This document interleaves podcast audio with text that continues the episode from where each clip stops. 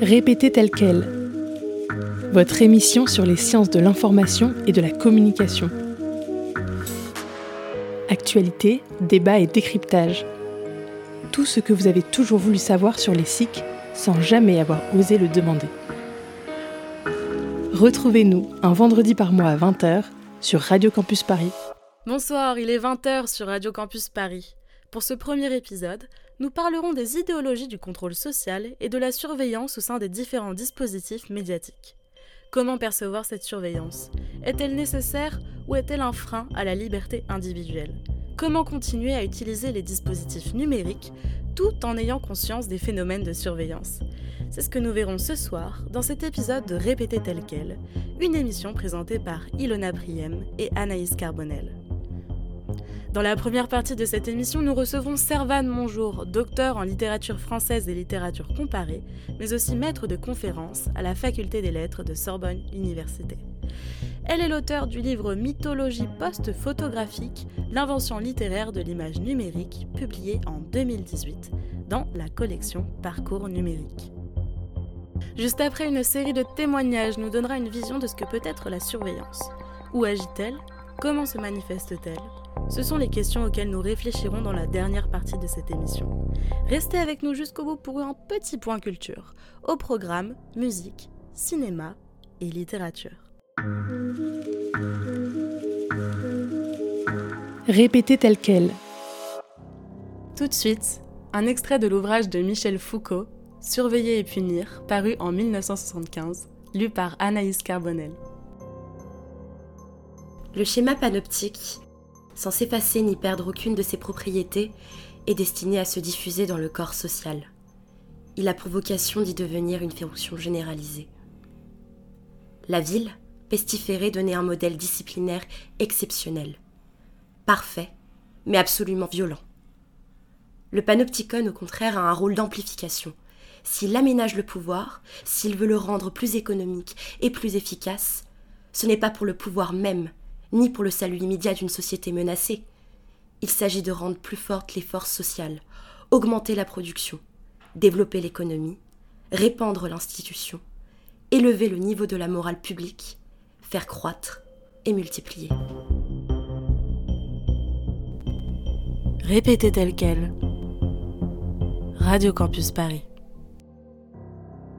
Bonsoir Servane, bonjour, merci d'être avec nous ce soir. Euh, on va commencer par une petite question sur euh, les enjeux des nouveaux médias, notamment euh, quels sont les enjeux des nouveaux médias aujourd'hui, notamment du numérique, et dans quelle mesure cela change selon vous notre regard sur l'information? Alors, les enjeux, ils sont très vastes, ils sont multiples, on ne peut pas couvrir une telle question en quelques minutes. Je pense que dans le cadre d'une réflexion sur, euh, sur l'information, les sciences de l'information, la manière dont on, dont on s'informe, dont on s'éduque, dont on a accès au contenu euh, culturel et informationnel, euh, la question elle est d'abord technique, c'est-à-dire que nous avons désormais avec nous des outils, des machines qui nous permettent et qui nous donnent aussi un peu une illusion d'accessibilité directe est très facile, très rapide aussi. Donc je dirais une question de finalement spatio-temporel. À la fois, on a un accès plus, euh, plus évident au contenu informationnel, on n'est plus obligé de se déplacer. Et ça, que ce soit les, journaux, mais aussi les institutions culturelles, l'ont très bien compris. Hein. Euh, l'enjeu aujourd'hui, c'est d'apporter l'information à la maison, euh, c'est d'apporter les archives aussi euh, à la maison. Euh, si on prend l'exemple de, la BNF ou de l'INA, on peut avoir un, il y a une, offre, en tout cas, d'accès au contenu directement chez nous, via nos, nos tablettes tactiles, nos téléphones. Ce n'est même plus à la rigueur nos ordinateurs. Hein. Maintenant, l'enjeu, ce sont tous ces petits objets, ces petites machines que sont les téléphones intelligents ou les tablettes. Et euh, donc ça, c'est pour l'enjeu, euh, je dirais, lié à, la machine proprement dit. Et euh, l'enjeu, il est surtout culturel. dans la définition donnée par un philosophe tel que Milad Douai de la conversion numérique, tout l'enjeu est de dire que nous sommes en fait aujourd'hui dans une culture numérique. une culture liée certes à l'origine à à de nouvelles techniques, mais qui néanmoins a un impact conceptuel donc sur notre manière de euh, de concevoir l'amitié, les rapports sociaux, euh, notre euh, manière de concevoir le temps et l'espace, hein, ce que, ce que j'ai pu dire tout à l'heure, et plus généralement aussi des enjeux évidemment politiques. Parce qu'à l'heure actuelle, avec ces nouveaux médias, nous sommes face à une restructuration totale de certains jeux de pouvoir, jeux sociaux, et les autorités d'hier, les autorités du monde analogique, si on prend l'information, les, journaux d'hier par exemple, ne sont plus les seuls euh, sur, euh, sur le marché de l'information, j'ai envie de dire. Dans le cas précis de l'information, on parle de l'émergence d'un cinquième pouvoir, là où la presse a pu être appelée le quatrième pouvoir, hein, notamment à partir du, du 19e siècle. Euh, voilà un peu les, les enjeux, pour le dire de façon très large. D'accord, merci beaucoup. Euh, pour euh, aller un peu plus du côté euh, de la surveillance, comment est-ce que vous pourriez définir justement le phénomène de la surveillance? Est-ce que selon vous, l'essor contemporain de la technologie est l'origine de ce phénomène? Alors non, la surveillance, c'est un concept évidemment ancien. bon, je sans me lancer sur une généalogie du concept, il y a un texte qui aura une pensée qui aura beaucoup inspiré les, les penseurs contemporains hein, qui ont réfléchi à, cette question de la surveillance, c'est notamment Bentham, donc, qui va créer euh, ce concept de panoptisme. Alors à l'origine, c'est un concept presque architectural, j'ai envie de dire. Bentham dessine une prison. Euh, vous avez une tour et depuis cette tour, les surveillants, donc les surveillants de prison, c'est de là que, viendrait un peu notre conception, euh, peuvent voir tout ce que font les prisonniers sans que les prisonniers, en retour, euh, voient ces surveillants. Donc ils euh, sont observés, mais sans voir ceux qui les observent. Euh, au XXe siècle, cette notion de, panoptisme, qui est en fait un imaginaire qui était issu voilà, de cette, de, cette image de l'omniscience en fait. Donc c'est Dieu en fait, Dieu qui voit tout. Et au XIXe siècle, ces théories de Bentham vont énormément inspirer Michel Foucault, notamment dans ses travaux sur la prison, euh, intitulés Surveiller et punir. Ce qui est intéressant, c'est qu'aujourd'hui, cette pensée de Foucault va être énormément reprise par des chercheurs contemporains, et ce titre même de surveiller et punir euh, est détourné. Alors je pense à Dominique Cardon, sociologue, qui a écrit un texte Surveiller sans punir pour parler de la gouvernance euh, dans la communauté de Wikipédia. Je pense à Sophie Limar, qui est chercheuse plutôt en histoire de l'art et qui, elle, a écrit un texte intitulé Surveiller et sourire par rapport à la façon dont justement la vidéosurveillance en tant que média va être appropriée par des artistes, plutôt des artistes visuels. Euh, voilà un peu pour ce concept de, surveillance hein, qui s'inscrit en fait dans une euh, histoire intellectuelle et qui aujourd'hui est pleinement d'actualité parce qu'évidemment, euh, les nouveaux médias se caractérisent par euh, une impression d'omniscience. Alors je parlerai d'impression euh, parce qu'évidemment, nul n'est jamais totalement omniscient. cependant, nous sommes face à des technologies qui nous permettent de voir beaucoup de choses, de, de voir plus qu'avant. Et c'est vrai que cet état de fait va va créer, en tout cas, va susciter une crainte euh, dans la société, cette crainte d'être euh, tout le temps surveillé, tout le temps contrôlé. Il y a évidemment tout le phénomène lié à, la télésurveillance qui a été instauré dans de nombreuses villes. Euh, il y a aussi ce, c'est un phénomène qui, qui nous plaît, hein. c'est de façon un peu plus ludique. Des webcams sont installées un peu partout. c'est le phénomène de Google Street View qui, ou Google Earth qui nous met face à des, euh, au monde en temps réel, ou du moins on reste toujours dans une médiation. Donc on a une illusion d'être en immersion dans le monde, mais en fait c'est beaucoup plus euh, compliqué que ça. Euh, on peut par exemple citer le fait que sur le lac, donc sur le Loch Ness, il y a une webcam qui nous permet en temps réel d'observer le lac et éventuellement de retrouver ce fameux monstre, en tout cas de surveiller s'il ne va pas réapparaître. On aurait aussi également aimé savoir si vous pouviez nous parler en fait des différentes idéologies du contrôle social et de la surveillance au sein des différents dispositifs numériques.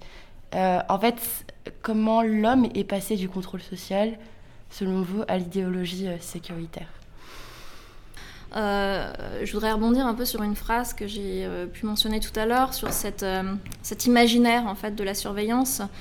Euh, et cette crainte suscitée. Donc vous parlez d'un contrôle social, mais je dirais que ce qui est intéressant à l'heure actuelle, c'est que finalement, euh, tout, ce qui nous, tout ce qui peut générer du contrôle est relativement méconnu. C'est-à-dire que pendant que l'on s'offusque, et sans, doute euh, à juste titre, hein, de la télésurveillance, le véritable problème sans doute de la surveillance aujourd'hui relèvera plutôt du contrôle de nos données.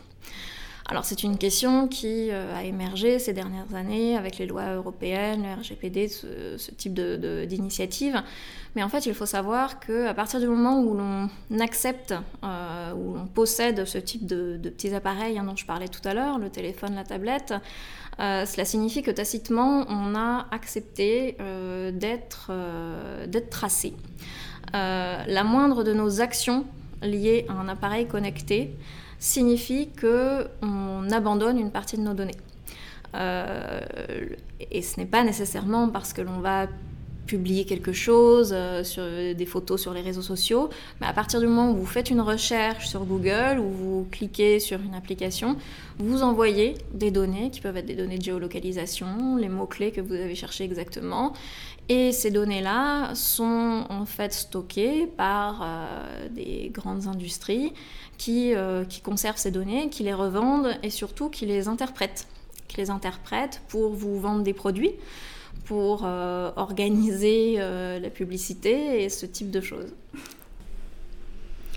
Alors à propos de cette question de, de nos données, en fait, c'est un autre terme intéressant à énoncer, c'est celui des traces. Euh, avec nos activités en ligne ou sur nos appareils connectés, on n'arrête pas de laisser des traces. Et ce sont ces traces-là qui sont collectées, interprétées, euh, au point qu'il y a eu un, changement presque paradigmatique, là où pendant des années on n'arrêtait pas de parler du, devoir de mémoire, on a vu émerger euh, la notion de droit à l'oubli. et ça, ça me semble vraiment intéressant par rapport à cette question de la, surveillance. Finalement, peut-on euh, peut-on faire disparaître euh, nos traces, d'autant plus qu'aujourd'hui, euh, nous n'en sommes pas propriétaires. Et ça, c'est un véritable changement. Et en fait, on en est très peu conscient de cette économie des données, parce qu'il s'agit vraiment d'une économie. On ne sait pas exactement euh, comment fonctionne la collecte de nos traces, alors on a tendance à dire oui à chaque fois euh, j'accepte les cookies, ce type de, euh, de, comportement où on clique sans savoir à quoi l'on consent exactement, mais en fait le véritable enjeu de la surveillance il est là. Et sans doute beaucoup moins dans ces dispositifs visuels un peu spectaculaires de, la, de la vidéo ou télé, télésurveillance. Euh, il y a souvent une critique qui est faite à l'encontre euh, des nouveaux médias, euh, notamment on a souvent pensé quand la télévision est apparue que justement ça allait tuer la radio. Inversement, on a cru que le, numérique tuerait le livre. Qu'est-ce que vous pensez de, tout ça? Alors, bon, ça, c'est assez rigolo et en fait, c'est c'est propre à la généalogie et je dirais à l'histoire naturelle des médias. Euh, quel qu'il soit. C'est un vieux mythe euh, dont on trouve l'origine au moins chez Platon. Pour Platon, l'invention de l'écriture, qui est finalement l'une de nos premières technologies, euh, l'invention de l'écriture allait tuer la mémoire. L'invention du, livre allait tuer la culture orale. et, et c'est ça, en fait, à chaque nouvelle invention médiatique, il y a toujours cette idée qu'un média va chasser l'autre. Or, ce que montre l'histoire, euh, c'est qu'en fait, pas du tout. Hein. Euh, chaque média, par contre, est invité à se réinventer. Quand la photographie euh, a été inventée, on disait bon, ben, c'est la fin de la peinture, on n'aura plus besoin de la peinture parce que les arts visuels, désormais, ce sera uniquement la photographie.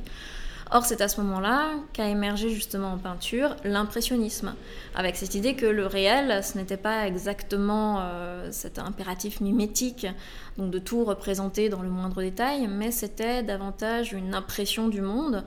Voilà, ce qui a donc donné, donné naissance notamment à l'impressionnisme. Et aujourd'hui, c'est exactement la même chose hein, qui, est en train de se passer.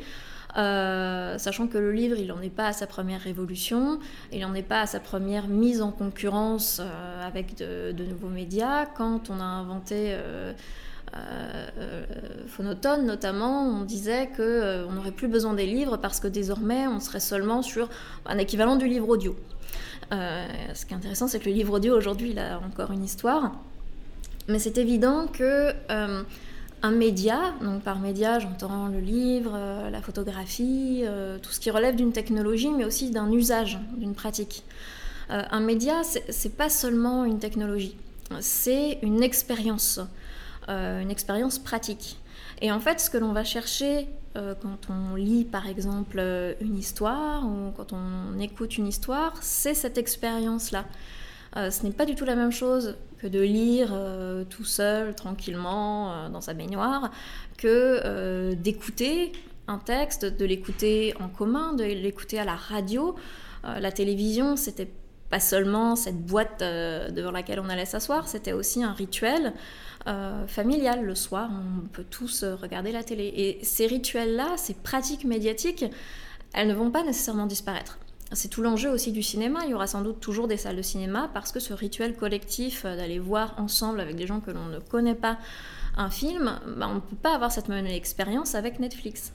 Euh, ça ne veut pas dire que Netflix est moins bien euh, ou, mieux. Ça veut dire qu'elle propose encore une autre, un autre type d'expérience. En fait, on varie les expériences. Éventuellement, vous parlez de votre, de votre ouvrage et notamment le rapport à la mutation de la photographie. Euh, la remédiation de la photographie. Euh, est-ce que depuis que la, la photographie justement s'est complètement démocratisée parce qu'elle a été numérisée, est-ce que on peut, on peut, on peut dire aussi que depuis ce phénomène-là, c'est lié aussi, euh, ça peut être lié aussi au phénomène de, de la surveillance. Est-ce que le fait de rentrer justement dans une plus grande exposition a engendré forcément une, une surveillance plus importante? Alors, euh, ça, j'en suis euh, pas sûre. Ou du moins, euh, on a un rapport, je dirais, notre société contemporaine a un rapport sans doute très particulier à la, à la surveillance. Et sans doute qu'en fait, ce qui se passe, c'est que le concept même de surveillance est en train d'évoluer et de muter.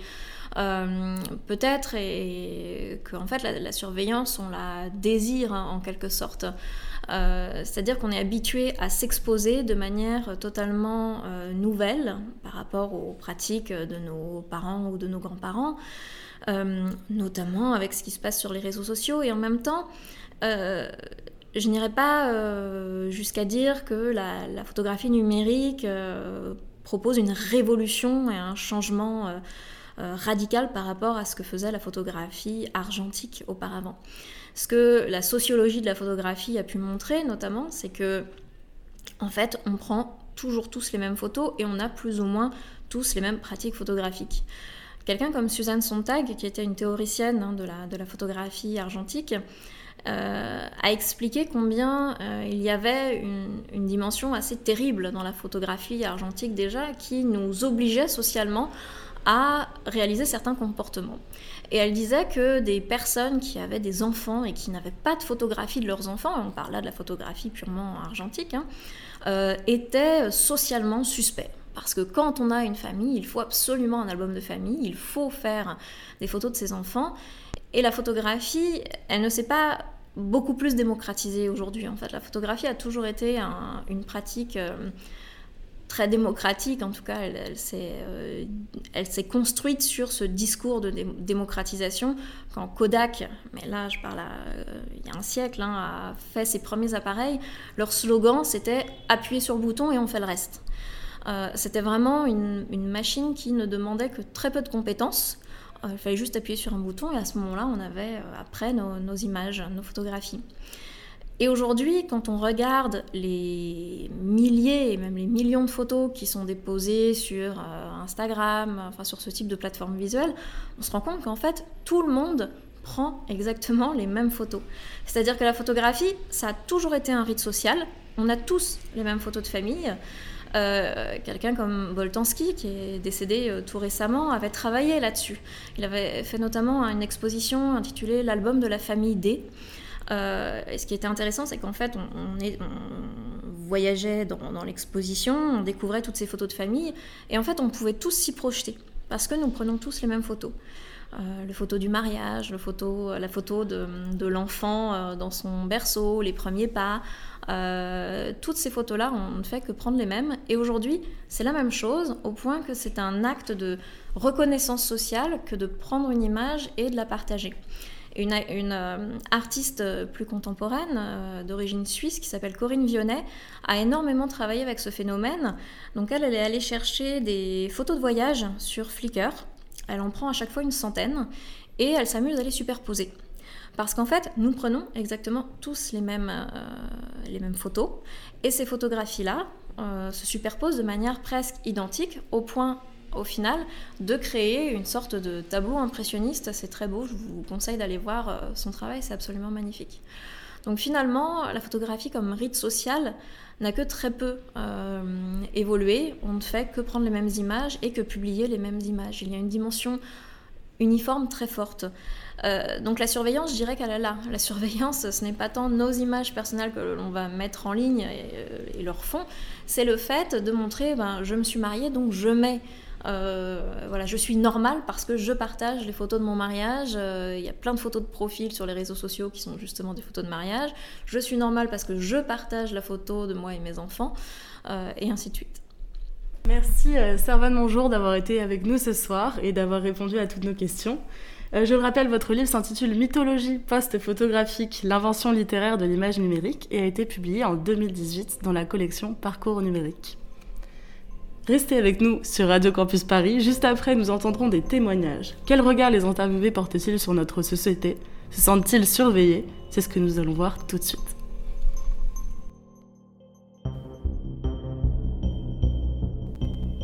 Répétez tel quel. Radio Campus Paris. Pour comprendre à quel point le phénomène de surveillance circule dans notre société, Anaïs, tu es allée à la rencontre d'un étudiant en histoire-géographie et d'une étudiante en arts plastiques afin qu'ils nous parlent un peu de leur ressenti face à cette thématique. Voici ce qu'ils nous partagent. Bonsoir. Bonsoir. Euh, nous avons décidé de parler de la société de surveillance au sein des dispositifs euh, numériques. Mhm. Est-ce que vous avez euh, cela pourrait être Est-ce que ça vous inspire quelque chose Donc c'est tout ce qui est par rapport aux réseaux sociaux, ce genre de choses, et l'utilisation des données. à vrai dire, en fait, j'estime que quand on se met sur ce genre de réseaux sociaux, que ce soit Facebook, Instagram quel qu'il soit, on accepte que ces données soient sauvegardées, puissent être utilisées malheureusement contre nous euh, et donc il y a toute la problématique alors de comment on doit se comporter face à ces réseaux sociaux et, aux choses qu'on poste, notamment à l'âge où on a des réseaux sociaux, où on a des personnes très jeunes, on peut penser à TikTok, et euh, ce sont des choses qui peuvent ressortir et qui peuvent être dans un sens dangereuses pour l'avenir de ces personnes-là. Euh, on peut aussi prendre le cas de certaines entreprises, enfin structures étatiques, notamment c'est la NSA euh, avec Snowden qui a montré qu'il euh, y avait une grande récupération d'énormément de données, euh, tout simplement de personnes tout à fait lambda, de citoyens lambda, comme des personnes importantes. Assange notamment a montré avec Wikileaks que des chefs d'État peuvent être espionnés ou même récemment avec un programme qui a été utilisé pour espionner le président de la République française, euh, voilà, ce genre de choses. Donc, euh, donc non, en fait, c'est surtout le comportement que l'on doit avoir par rapport à ces choses-là. Il y avait toute une génération, euh, moi, qui en a conscience, même c'est-à-dire que typiquement moi j'ai 21 ans, donc quand j'ai commencé les réseaux sociaux, il n'y avait pas toute cette toutes ces informations sur le fait que nos données sont sauvegardées. alors que maintenant il y a des générations qui arrivent, qui le savent et qui n'en tiennent pas forcément compte. Donc c'est un niveau d'éducation surtout et de savoir comment on peut euh, véritablement contrôler l'âge des personnes qui arrivent, parce qu'il y a un âge limite qui est euh, généralement 13 ans. Euh, et est-ce que finalement quelqu'un de 13 ans qui pose quelque chose quand il en a 13 est toujours responsable des années après bien que la personne ait évolué, mais ce sont des choses, on voit énormément, par exemple, que des choses qui puissent être postées sur des réseaux sociaux ressortent sur des personnes, même si ça fait 3-4 ans et que ces personnes ont totalement évolué. Donc on a le problème, c'est véritablement comment on doit se comporter face à eux et est-ce qu'on peut forcer ces grandes entreprises, par exemple, à dans un sens périmer en fait les données que l'on va mettre. C'est-à-dire qu'au bout d'une certaine année, elles, disparaissent, dans un sens qu'elles disparaissent, qu'il y ait une, on va dire une prescription sur les données euh, pour permettre en fait de protéger et euh, de permettre aux gens en fait d'évoluer sans avoir peur de ce qu'ils ont posté en 2014. Imaginons sur Twitter, euh, on a eu de nombreux cas de personnes comme ça qui ont en fait ont eu leur vie détruite, harcelée, parce qu'ils avaient posté quelque chose quand ils avaient 14-15 ans et maintenant à 20 ans ils ne postent plus tout la même chose parce qu'ils ont évolué et ça reste et donc c'est un problème. Voilà. Euh, est-ce que cette surveillance, vous pensez qu'elle est, aussi nécessaire Est-ce qu'elle est, c'est bien aussi qu'elle existe En fait, il, y a, il faut forcément un système de modération puisque c'est pas possible que certaines vidéos, certaines images, certains commentaires puissent rester puisqu'ils sont véhiculés par des groupuscules qui peuvent être extrêmement violents. Je penser à toute la, politique de Daesh sur les réseaux sociaux, avec toutes ces vidéos. En fait, c'est-à-dire que c'est accessible. Et euh, il faut limiter cette accessibilité. Je sais par exemple qu'en France, on demande à ce qu'énormément de contenu soit retiré aux grandes entreprises. On peut prendre par exemple Facebook. Donc, euh, donc c'est ça. Donc en fait, il faut avoir, il faut une certaine forme de contrôle, mais qui ne soit pas non plus intrusive, en tout cas qui ne permette pas, euh, qui empêche les gens d'évoluer. Quand je dis empêcher les gens d'évoluer, c'est-à-dire que la donnée qu'on a mise en 2014 puisse être réutilisé contre nous en 2018. Il faut, il faut un moyen de prescription, il faut un moyen de juguler ça. Et est-ce qu'on peut forcément forcer ces grandes entreprises À vrai dire, pas forcément, puisque non, beaucoup de ces données sont vendues à des entreprises pour par exemple des publicités ou ce genre de choses ou des études de marché. Donc c'est sûr que là, ça pose problème. Merci beaucoup pour votre témoignage. Je vous remercie. Bonjour madame. Euh, je vous ai demandé donc euh, de me parler de la société de surveillance, oui. de me dire ce que vous pensez euh, à propos de, ce sujet. Si par exemple, est-ce que vous vous sentez surveillé dans cette société, dans la société dans laquelle vous vivez, que ce soit à travers les réseaux sociaux ou bien même dans la vie de tous les jours, dans le quotidien, est-ce que vous avez ce sentiment d'être en perpétuelle surveillance? Oui, tout à fait. Parce que je pense qu'on est surveillé euh, déjà vis-à-vis de nos téléphones. Bon, en fait, on n'a pas le choix euh, d'être surveillé, comme ce soit pour les cookies, les pubs, mais c'est bête. Mais en fait, au final, euh, même ben, les caméras avec, je sais plus l'histoire là aux États-Unis, j'avoue que j'ai plus le terme, mais que ce soit voilà, les caméras où en fait on n'a pas le choix d'être surveillé parce que si on refuse par exemple je sais pas, les, les conditions générales d'utilisation qu'on ne lit pas, après on ne peut pas avoir accès à la société, on ne peut plus utiliser nos téléphones et donc on n'a pas le choix d'être surveillé. Euh, il y a une obligation, il y a, une surveillance qui est là et il y a une obligation aussi d'être surveillé mm. Pouvoir être euh, en lien et euh, connecté dans cette société. Tout à fait. D'accord. Et est-ce que, est-ce que vous avez des exemples, des choses par rapport à vous personnellement que vous avez vécu qui, qui montrent en effet ce phénomène de surveillance? Alors oui, c'est bête, hein, mais par exemple les publicités sur Instagram, où je vois qu'elles sont ciblées parce que si dès que je regarde un truc, après, je vais avoir euh, les publicités qui vont revenir. Je sais pas, moi j'aime bien les sacs à main. Et du coup, je vais avoir tout le temps des publicités de sacs à main qui vont me pousser à la consommation alors que j'ai pas besoin d'un sac à main. Mais c'est bête, mais si en fait on n'est pas prévenu de cette euh, surveillance, après on est influencé. Et pour les personnes qui n'ont pas, je sais pas, un regard extérieur sur ce qu'ils ont sur leur téléphone, ça crée un problème où, du coup la liberté elle est plus là. Parce que euh, parce qu'on nous force à à regarder certaines choses et du coup être, on, conduit notre regard en fait. Et c'est comme aussi sur euh, les réseaux sociaux où je sais pas, tu vas, un jour tu vas regarder une vidéo, euh, je sais pas, euh, des gilets jaunes avec des bagarres ou je sais pas quoi. Si soit ça va être influencé par la, enfin soit ça va être euh, le regard d'un policier ou alors le regard d'un gilet jaune, et ben après tu vas tomber que sur des vidéos où c'est par exemple le regard du gilet jaune. Et du coup tu n'auras pas l'autre vision du flic. Ou alors tu vas avoir que des vidéos du flic qui va se faire agresser et là tu vas être oh là là les gilets jaunes ils sont fous. Alors que c'est un mélange des deux, il y a pas y a pas que enfin tout n'est pas noir ou blanc. Et sur les réseaux ou les trucs comme ça on nous montre qu'une seule, qu'une seule vision. On ne nous montre pas toutes les visions. Et c'est ça qui crée un matrixage. Il y a une forme d'accompagnement, en tout cas, mm. euh, et qui, selon vous, est un peu orientée Voilà, c'est ça. C'est orienté, mais en fait, je sais pas si c'est fait exprès ou pas, parce qu'en fait, ils veulent toujours qu'on soit. Enfin, le, le, principe, normalement, je suppose que c'est qu'on reste le plus longtemps possible sur nos téléphones, sur les applications, tout ça. Mais après, au final, et ben, du coup, voilà, le, psychologiquement, on est orienté et psychologiquement, on est, on est enfermé dans. On, voilà, on nous montre pas la diversité des, des cas et des choses. Et vous êtes pour une société de surveillance ou pas Sincèrement, je sais pas. Vous savez pas Je sais pas parce que en même temps, euh, bah, ça peut être pratique pour la sécurité par exemple. Bah, moi je suis une fille, marcher dans la rue, savoir qu'il y a une caméra et que si un jour je me fais agresser, eh ben, j'aurai des preuves pour euh, bah, porter plainte et qu'ensuite euh, ça aille plus loin. Mais en même temps, bah, de me dire d'être surveillée tout le temps, euh, c'est un peu comme un outrage à la liberté, enfin être... Enfin, je sais pas comment dire, mon individualité, mon truc, après t'es plus qu'un numéro et t'es plus que, enfin je sais pas, passant numéro truc bidule dans la rue à telle heure. Donc cette surveillance serait nécessaire tout de même pour la sécurité, mais vous trouvez quand même qu'elle a... Mais c'est non parce qu'il y a d'autres moyens en fait. On n'est pas, il y a d'autres moyens. D'accord. Il y a d'autres moyens comme je sais pas, enfin. Mais elle est quand même un frein dans, à la liberté. Elle met quand même un frein à la liberté. Oui, enfin, enfin en fait, ça me paraît pas naturel en fait, ça mon problème. C'est que ça me paraît pas naturel. Et qu'on peut, euh, par exemple, les problèmes de délinquance, on peut les régler autre part. Dans, moi, je, je crois vachement en l'éducation, peut-être que j'ai tort, je sais pas. Mais en tout cas, je crois vachement à l'éducation, je crois vachement, euh, je sais pas, euh, à l'insertion. Enfin, en fait, agir humainement et non pas comme des robots, sinon ça sert à rien. Enfin, on est des humains, il faut être traité comme des humains. Parce que juste filmer un gars, filmer un gars et le, et le mettre en prison, enfin, ça règle pas le problème. Parce qu'il y en aura toujours un autre. Ça, ça règle pas le problème de fond. D'accord.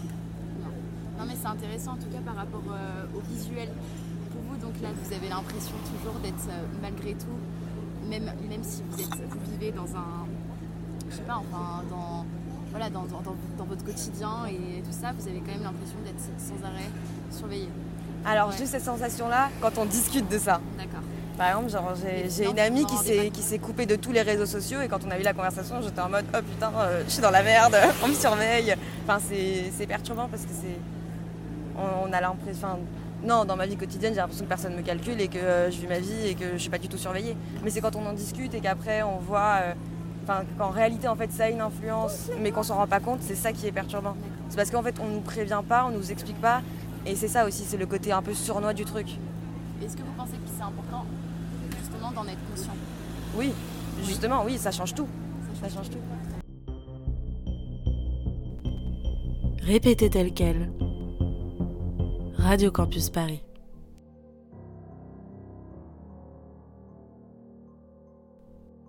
On les remercie de nous avoir donné leur point de vue. Restez avec nous sur Radio Campus Paris, puisque vous ne voulez pas rater le débat qui va suivre sur la société de surveillance. Alors Anaïs, on se retrouve ici pour un petit débat toutes les deux pendant ces dix prochaines minutes. Est-ce que tu as quelque chose à, ajouter euh, justement sur tout ce qu'on a entendu précédemment? Mais bien évidemment, Ilona. Écoute, euh, ce que j'ai trouvé intéressant et ce qui est revenu de manière assez fréquente euh, était notamment basé sur la protection des données mhm. et tout, tout, ce qui remonte avec Snowden et euh, la RGPD, donc je rappelle, hein, le règlement général sur la protection des données euh, qui est paru en, le 25 mai 2018, donc un texte réglementaire européen en fait qui, qui avait trois objectifs renforcer les droits des personnes, responsabiliser les acteurs traitant des données et crédibiliser la régulation. Mais est-ce que tu trouves que du coup c'est vraiment un objectif qui a été atteint ou, ou pas du tout? À mon sens, euh, pas, pas, pas, véritablement. Mm. Je pense que euh, voilà, les, cette, cette, loi de la RGPD, elle a surtout été euh, adaptée pour les grandes entreprises. Mais nous, en tant qu'utilisateurs et, et, et, personnes finalement lambda, enfin en étant dans la société, est-ce qu'on est véritablement protégé? Est-ce que nos données sont véritablement protégées? Toi, qu'est-ce que tu en mm. penses selon toi? Euh, et, qu'est-ce que tu pourrais ajouter euh bah Justement, ce que tu dis, ça me fait penser euh, à, au CNIL notamment, qui, est, qui a été créé pour justement qu'il y ait une régularisation justement de, comment dire, des, des, phénomènes de conservation des données, etc. De, et justement favoriser la liberté individuelle quelque part des individus. Et en fait, on se rend compte que, que finalement, euh, elle, est très peu, elle a très peu de pouvoir en définitive. Et qu'il peut y avoir beaucoup de dérives. Et c'est ça, c'est ça qui est véritablement un, problème aujourd'hui. Ça me fait penser notamment à, à leur petite référence à Blast, le souffle de l'info, qui est un média indépendant si vous n'en avez pas entendu parler. Euh, en fait, c'est une entreprise dirigée par William Eldin, qui est un PDG de 22, qui est en ce moment en train de lancer euh, un principe qui, en gros, ce sera des caméras de surveillance qui peuvent justement euh, suivre un objet euh, quel qu'il soit, donc sans qu'il y ait euh, un œil humain qui, suive cet objet derrière, sauf que ça posera un, gros problème, parce que pour l'instant, c'est juste euh, pour, pour l'ingénieur, enfin, ce sera un moyen d'éviter certaines dérives, comme un papier par terre, sauver des gens, etc., dans la rue. Sauf qu'en fait, si des entreprises s'en emparent et du coup qu'on commence à suivre des humains notamment, ça posera un gros problème euh, quant à la liberté individuelle. Et si la CNIL derrière n'est pas là pour gérer, euh, pour gérer ces choses-là et avoir un vrai pouvoir, enfin, comment, comment on va s'en sortir finalement? Comment on va s'en sortir? Moi je pense que cette surveillance, à partir du moment où elle est lancée, euh, forcément elle est toujours présente. Après, comme disait par exemple François, je pense qu'il devrait y avoir prescription, en effet. Mm. Jusqu'à quand euh, nos données euh, peuvent être euh, conservées sur toutes ces plateformes médiatiques, que ce soit Instagram? Je pense notamment à TikTok. Mm. C'est un vrai enjeu, un nouvel enjeu aussi, selon moi, par rapport à la surveillance. On, on rentre vraiment dans un phénomène d'exposition. Perpétuelle et encore plus mise en avant que les autres plateformes par exemple euh, voilà. Est-ce que ce phénomène justement d'exposition, euh, il est pas, euh, il entraîne pas justement une surveillance encore plus euh, plus, plus, importante, plus importante et plus, plus verticale aussi parce que à la limite il faudrait il pourrait y avoir une régularisation mais le problème c'est que à la limite la régularisation fonctionne quand euh, la surveillance vient d'en haut. Mais à partir du moment où elle provient des gens autour de nous comme euh, je pense notamment au phénomène des open space ou aux réseaux sociaux où justement il y a quelque part une police qui est en train de, une, une, autre police qui se crée c'est-à-dire la, la, personne ton voisin la personne qui va être ou même ton ami la personne qui est la plus proche de toi, ou peu importe qui en fait, peut euh, établir une surveillance euh, sur toi. Et c'est ça, c'est ça le, véritable enjeu aussi aujourd'hui. Et alors euh, moi, ça me fait penser aussi à deux films hein, qui sont quand même assez emblématiques et qui mhm. représentent assez cette, ce phénomène de surveillance. Comme lesquels, par exemple Eh bien, moi je pensais tout simplement à, à Matrix, voilà, qui est un film réalisé par Vas-y, essaye de prononcer son prénom. Alors, euh, je confondais avec Snowden, euh, excusez-moi. Non, Matrix, c'est les, les, frères, enfin les sœurs Wachowski en 1999 mhm. et qui, qui montre vraiment que voilà ce, ce, personnage principal, Anderson, Thomas Anderson, est un peu considéré comme le libérateur de l'humanité, de cette humanité qui en fait finalement est enfermée dans un monde virtuel qu'on appelle justement la matrice, euh, où les hommes sont gardés euh, inconsciemment sous contrôle par justement tout, tout, tout ce phénomène de, de, technique et de surveillance euh, mm. derrière, derrière les écrans ce que tu me dis, ça me fait justement penser au panopticon, ben, qu'on a justement entendu dans le début de l'émission. C'est toi qui, qui, lisais un petit extrait justement de, ce truc-là. On l'a également entendu euh, dans l'interview de Servan Monjour, avec justement cette tour euh, où on a des surveillants, cette tour centrale qui euh, justement qui surveille, enfin qui peut surveiller tous les prisonniers sans jamais que les prisonniers sachent s'ils sont surveillés ou non. Voilà, c'est le phénomène de surveillance, mais non visible en fait. Mhm. Euh, voilà, où le pouvoir n'est pas visible. Et c'est ça finalement qui est, qui est assez euh, incroyable et en même temps qui fait peur, qui, mhm. qui, peut nous faire peur. Euh, ça me fait penser aussi. voilà, exactement au film de Snowden. Mhm. Vous aurez peut-être d'ailleurs reconnu la petite musique qui rythme notre émission depuis le début. Tout à fait. voilà, cette petite musique, hein, je le rappelle, qui est intitulé euh, Secret Loading, il me semble, de Boys Noise et Craig Armstrong, voilà, qui représente un peu ce phénomène de, je dirais, il est à la fois subtil, subjectif, et en même temps, en fait, il est omniprésent. Exactement, c'est le mot, Anaïs. Est-ce que est-ce que éventuellement, il euh, y, avait, y avait un, point aussi intéressant que Carla avait mentionné, notamment sur, euh, sur euh, cette, ce phénomène de surveillance qui finalement est quand même important. Voilà. Mm. Si on se fait agresser dans la rue, imaginons. C'est vrai que c'est vraiment utile quelque part. On se dit c'est utile d'avoir des caméras parce que derrière on peut retrouver l'agresseur, etc. Mais finalement, euh, souvent les caméras elles sont pas vraiment utilisées pour ça. Je pense notamment à Troyes, euh, bah, c'est la ville où j'habite, tu vois, qui recourt à énormément de caméras euh, par habitant. Et pour autant, le nombre d'agressions a pas forcément. Enfin, j'ai pas l'impression qu'il ait vraiment diminué.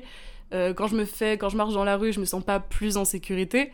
Et en plus, euh, t'as cette espèce de sentiment de d'oppression parce qu'en fait, euh, les caméras sont partout, la police est partout. Tu marches dans la rue euh, le soir, tu entends les petites caméras qui se retournent comme ça très très furtivement et, et tu sais, enfin, tu te sens en fait, euh, c'est ça, tu te sens oppressé et pas du tout, euh, pas du tout protégé. Et en fait, on veut nous faire croire justement qu'on serait protégé par ces nouveaux dispositifs, alors que finalement, c'est ça, ça, ça reste, ça reste du contrôle social. Comme Foucault qui disait qu'en fait, on n'essaye plus de contrôler on, on- on pense la société comme un corps, plus Comme des individus qui vont être euh, séparés, qui vont être pensés dans leur individualité, Mm. mais comme un corps social à contrôler parce que bah, justement c'est plus facile, ça permet, ça, ça empêche le désordre social. Exactement. te- te- Je suis tout à fait d'accord avec toi, Ilona. Euh, je pense que. euh, euh, il parlait éga- également de la mémoire collective et euh, le fait. euh, le fait aussi que euh, maintenant, que, tout le monde ait, pris ses habitudes au niveau de la surveillance, euh, euh, qui visualise ça en, fait un peu de manière comme un automatisme. Et finalement, en fait, même à travers les réseaux sociaux, les plateformes numériques, chacun, en fait, individuellement, va agir de telle ou de telle manière afin de se protéger, euh, afin d'être moins surveillé. Enfin, il y a vraiment euh, une idée aussi que c'est devenu vraiment ce phénomène de surveillance, ce principe de surveillance, euh, que les gens en, en aient conscience ou pas. Il y a cette idée de mémoire collective où on s'est tous mis aussi sans s'en rendre compte dans cette dans cette dans, cette, dans cette surveillance. Exactement, exactement, j'ai cherché les mots, merci Lona, heureusement que t'es là. Mais pas de problème, toujours là pour toi, Anaïs, tu le sais. Mais c'est vrai que c'est ça, en fait, finalement, de s'enfoncer dans ce. On s'en- on s'enfonce dans un système de surveillance de, de plus en plus profond.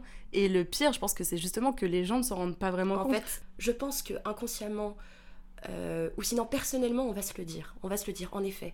Oui, Euh, Je suis surveillée. Euh, Il y a un côté aussi euh, agréable de se dire ah là là. euh, je pense qu'il y a des gens aussi qui peuvent penser ça. ah, Par exemple, tu, si tu parlais des phénomènes de cookies.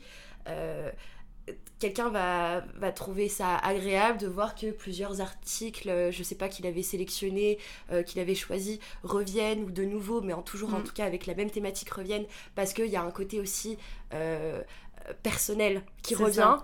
et Bah, qui, peut être, qui peut être Mm, mm. agréable.